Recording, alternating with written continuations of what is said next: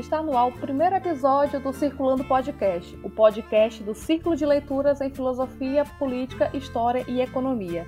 E nesse primeiro episódio, vamos falar com o professor de filosofia da Universidade Federal de Campina Grande, Hélio Ázara, sobre a teoria das crises em Karl Marx. Eu sou Evelyn Vanderlei e apresento esse podcast para vocês.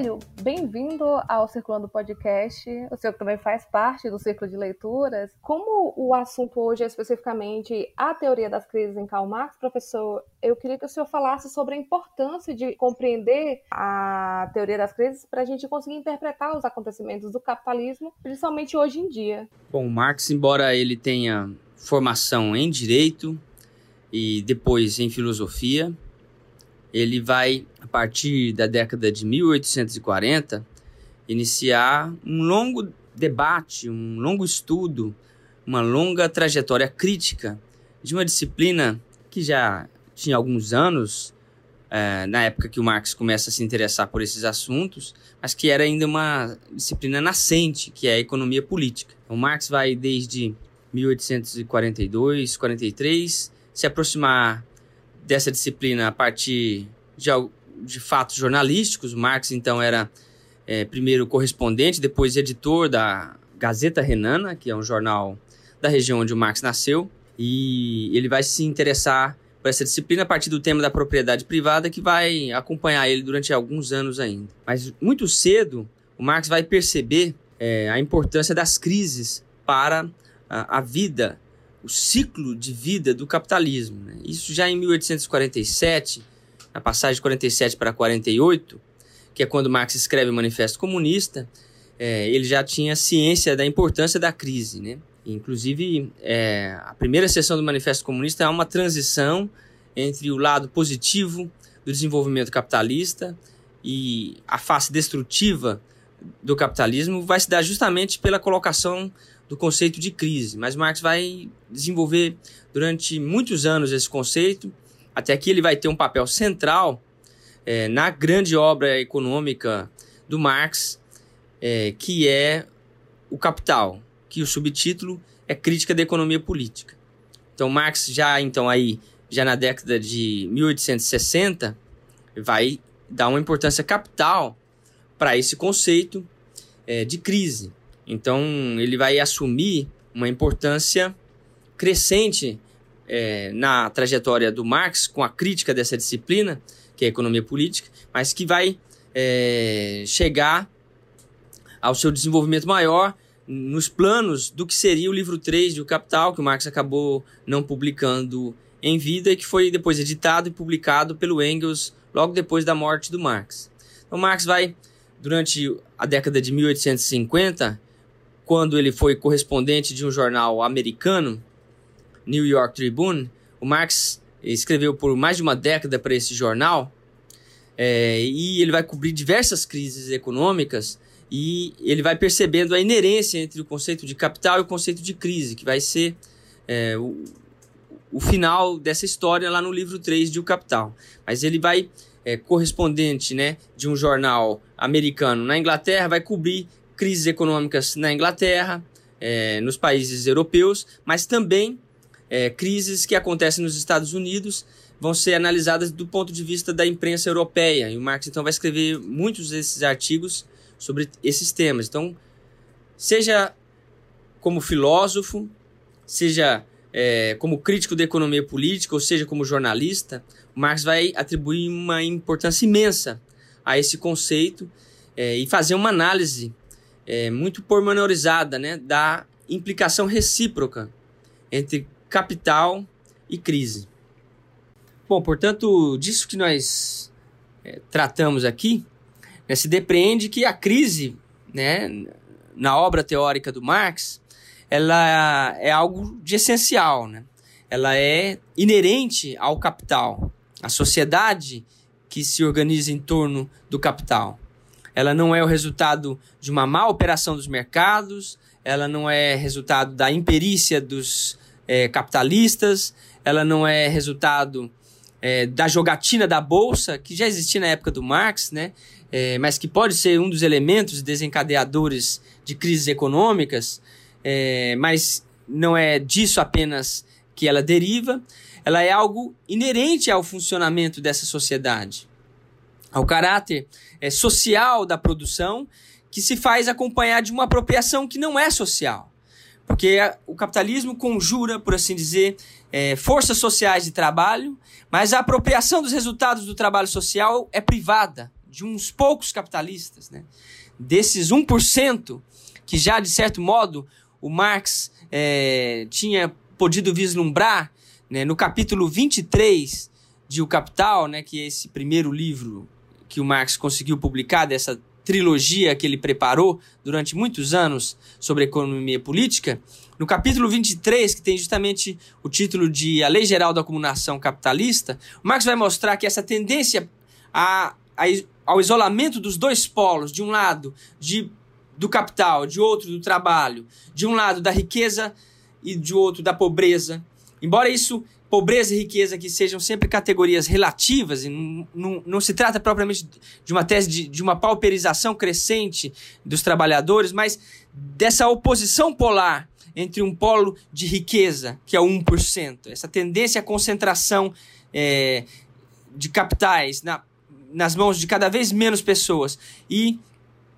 é, o caráter é, paupérrimo do outro lado do polo capital, que faz com que grandes massas populacionais sejam jogadas no pauperismo a cada ciclo é, da vida do capital que seja presidido pelas crises, é, isso já isso que nós vemos hoje, mesmo nos relatórios de órgãos internacionais, né, essa tendência do capitalismo contemporâneo é, a, a uma concentração e uma acumulação em cada vez menos mãos de capitalistas, né, em detrimento de uma massa inumerável de paupers, né, de pobres, é, que tem a sua vida cada vez mais é, desprotegidas de todo tipo de segurança, com, des, com desfacelamento do estado de bem-estar social, com a, o, o, a desregulamentação é, dos direitos trabalhistas, com essa tendência que os sociólogos chamam de uberização, né, de perda de direitos, de desemancipação, como a gente poderia chamar, é, como um outro polo de riqueza, né? De modo que Marx, é, com o seu conceito de capital, que tem como uma das dos polos o capital e o outro o trabalho, né? De um polo de riqueza absoluta e um polo de pobreza absoluta, ele já de certo modo tinha estilizado com essas categorias essa tendência da economia capitalista a que, que sempre e recorrentemente o lado do trabalho cada vez menos direitos tem. Porque sempre a solução de uma crise, é, ela implica na reconfiguração dos padrões de acumulação e que sempre vão tentar economizar em gastos com a mão de obra. É isso que está por trás das, da desregulamentação do trabalho, é isso que está por trás da ampliação do período de vida em que as pessoas podem ser exploradas, né?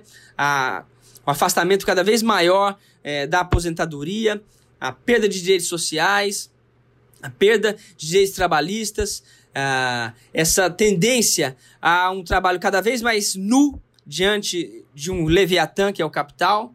Então, todas essas tendências, elas estão, por assim dizer, inscritas nesse conceito é, simples, é, simples não no sentido mais banal do termo, mas nesse conceito geral de capital. De modo que, embora o Marx só tenha podido publicar esse primeiro livro de O Capital, no qual ele só trata do conceito geral de capital, é desse conceito que deriva o diagnóstico que o Marx vai fazer da sociedade capitalista. E nesse diagnóstico, o conceito de crise é central. Porque para resolver sempre seus problemas é, de acumulação, de distribuição, é, de equalização de lucros, é, os capitalistas sempre vão investir contra o polo oposto do trabalho retirando é, desse polo, né, cada vez mais aquilo que o Marx chamou é, de mais-valia ou mais valor e que, é, todos os setores capitalistas é, participam né, da distribuição desse mais-valor, seja o capital produtivo, seja é, o setor de logística, seja o capital financeiro. Né? Isso o Marx vai analisar mesmo nos outros livros de O Capital. Mas já no conceito simples de capital como unidade desses opostos, capital e trabalho, já está configurado mesmo o papel que essas crises vão ter. Né? Como o aspecto negativo né, desse capital e, e como períodos nos quais, para tentar reconfigurar as margens de lucros é, anteriores às crises econômicas, o capital vai ter que novamente reinvestir em ciência e tecnologia e cada vez menos utilizar-se do trabalho vivo, que é a fonte do qual, na, na teoria do Marx, é extraído esse mais-valor. Então, é, a, a, crise então, vai ter um papel central é, do ponto de vista da organização é, daquilo que o Marx chama de economia política, mas a crise também vai ter uma dimensão política central na obra do Marx.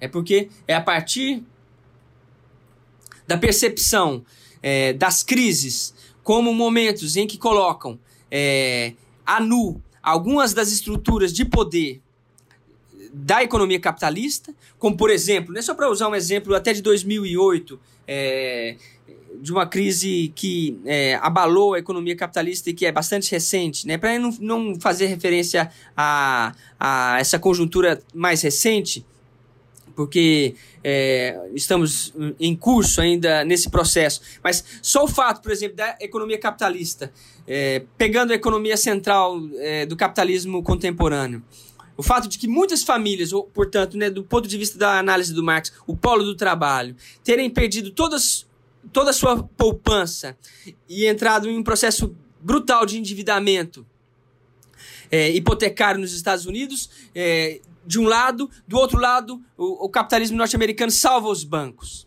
né? Da, da, quebradeira, ou seja, até os, os americanos criaram uma expressão, né? eles são grandes demais para quebrar, para falir, né? Ou seja, isso coloca nu algo que os socialistas, por assim dizer, sempre denunciaram, né? o caráter de classe do Estado, que protege os grandes demais para quebrarem, mas deixa é, órfãos os pequenos demais para serem salvos.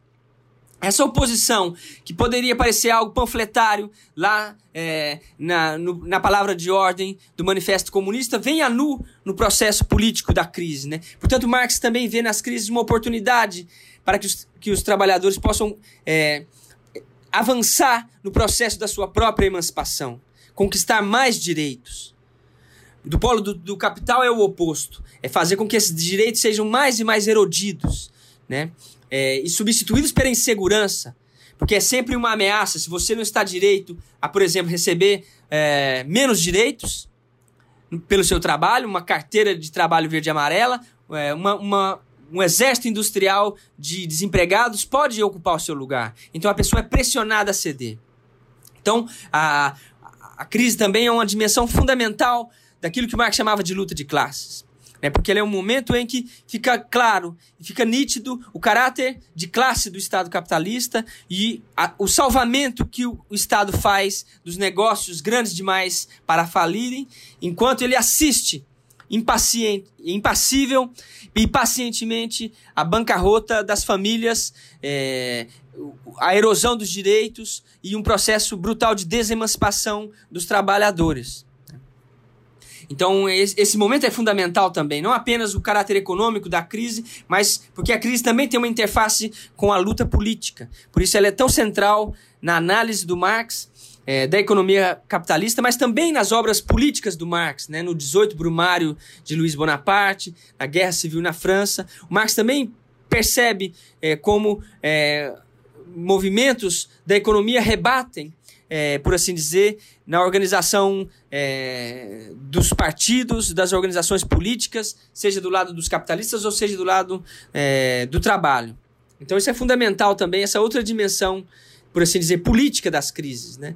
Elas são momentos em que a negatividade, como diz o Marx, desse sistema aparece. E então tudo aquilo que é dito, a contracorrente no, no período de expansão, no ciclo de expansão do capital, é, se torna nítido, é, vem à luz do dia no, no, na fase regressiva, destrutiva de riquezas do ciclo de vida do capitalismo. De modo que o Marx estiliza, né, para finalizar, a crise a, a, a vida do capitalismo como um ciclo. É, como outros organismos vivos também vivem ciclicamente, né? Ah, por assim dizer, o Marx estiliza assim a, a, a, seu, a sua metáfora desse capitalismo como um morto-vivo, né? Que é uma outra metáfora que o Marx vai retirar, né? Do teatro, que é do vampiro. É no ciclo positivo né, no ciclo solar da vida do capitalismo, ele significa desenvolvimento das forças produtivas, expansão do mercado mundial, é, a, a incorporação de mais e mais parcelas do proletariado, do subproletariado, no âmbito do consumo. É, tudo aquilo que, por assim dizer, nós vimos acontecendo na economia capitalista é, no começo do século XXI, né, uma expansão do crédito, expansão do consumo das famílias, um endividamento crescente. Mas essa face solar e expansiva do ciclo de vida do capitalismo se faz também é, substituir por uma face, por assim dizer, sombria e regressiva do ciclo, que é a crise, presidida não por a face luminosa e solar da expansão, mas pela face sombria da fome, do pauperismo. Então, camadas da classe média é, regridem para é, a camada mais pobre do operariado, uma camada mais pobre do operariado é lançada no exército industrial de reserva, marcha, marcha é, uma marcha incessante né, de pauperização desses trabalhadores, é, que são o resultado desse ciclo destrutivo em que, como diz o Marx, a, a, a recolocação dos padrões de acumulação anteriores só são possíveis com a destruição de é, riquezas na forma de capitais. Então, há um, uma queima é, brutal de riquezas sociais, ou transformação de riquezas sociais em riquezas é, particulares, como no salvamento dos grandes bancos pela economia dos Estados Unidos. Então, um processo que corresponde também a algo que o Marx chamava de, é, de acumulação original ou primitiva. Então, na, na, fase regressiva do ciclo, nessa fase sombria da economia capitalista, ocorre a pauperização é, da população e há, então, a crise, né, no sentido econômico, mas também humano e político. E é um momento é, em que se coloca a decisão né, sobre que bases nós sairemos da crise. Né, e justamente é nesse momento que a política e a economia, por assim dizer, se tocam é, nos momentos de crise. Por isso é uma importância capital esse conceito de crise vai encontrar na economia política, na crítica da economia política do Marx, mas também é, na estratégia política é, que leva uma orientação marxista. Né? Bom, se alguém quiser se aprofundar sobre esse tema, há um número da revista Crítica Marxista, o número 29 de 2009. Nesse número há um dossiê sobre crises. A propósito dessa crise que estourou no capitalismo a partir de 2008, 2009. Há também né, uma bibliografia já em português sobre isso, particularmente do professor Jorge Grespan, que é professor de História Econômica da USP, que tem um livro somente sobre é, o conceito de crise, que se chama O Negativo do Capital, que é uma obra um pouco mais densa, mas que eu acho muito importante para quem quer se aprofundar nesse tema. Então, eu acho que essas duas indicações já é importantes para quem quiser iniciar. Olha, uma excelente fala do professor Hélio. Eu só tenho a agradecer, professor, pela aula de hoje. Bom, gostaria de agradecer então a oportunidade aqui de conversar com vocês e me despedir. Um abraço. Bem, com isso nós nos despedimos do Circulando Podcast dessa semana, agradecendo mais uma vez ao professor Hélio pela, a, pela aula que ele deu hoje. Para quem quiser se aprofundar na teoria das crises em Karl Marx, vai estar na descrição do episódio e também vamos lembrar que no dia 18 de junho, às 3 da tarde, a gente vai ter nova reunião do Círculo de Leitoras em Filosofia, Política, História e Economia. E dessa vez vai ser com a professora Carita Portilho, que vai fazer a explanação, e o tema será reflexões sobre educação à distância. Então, até lá!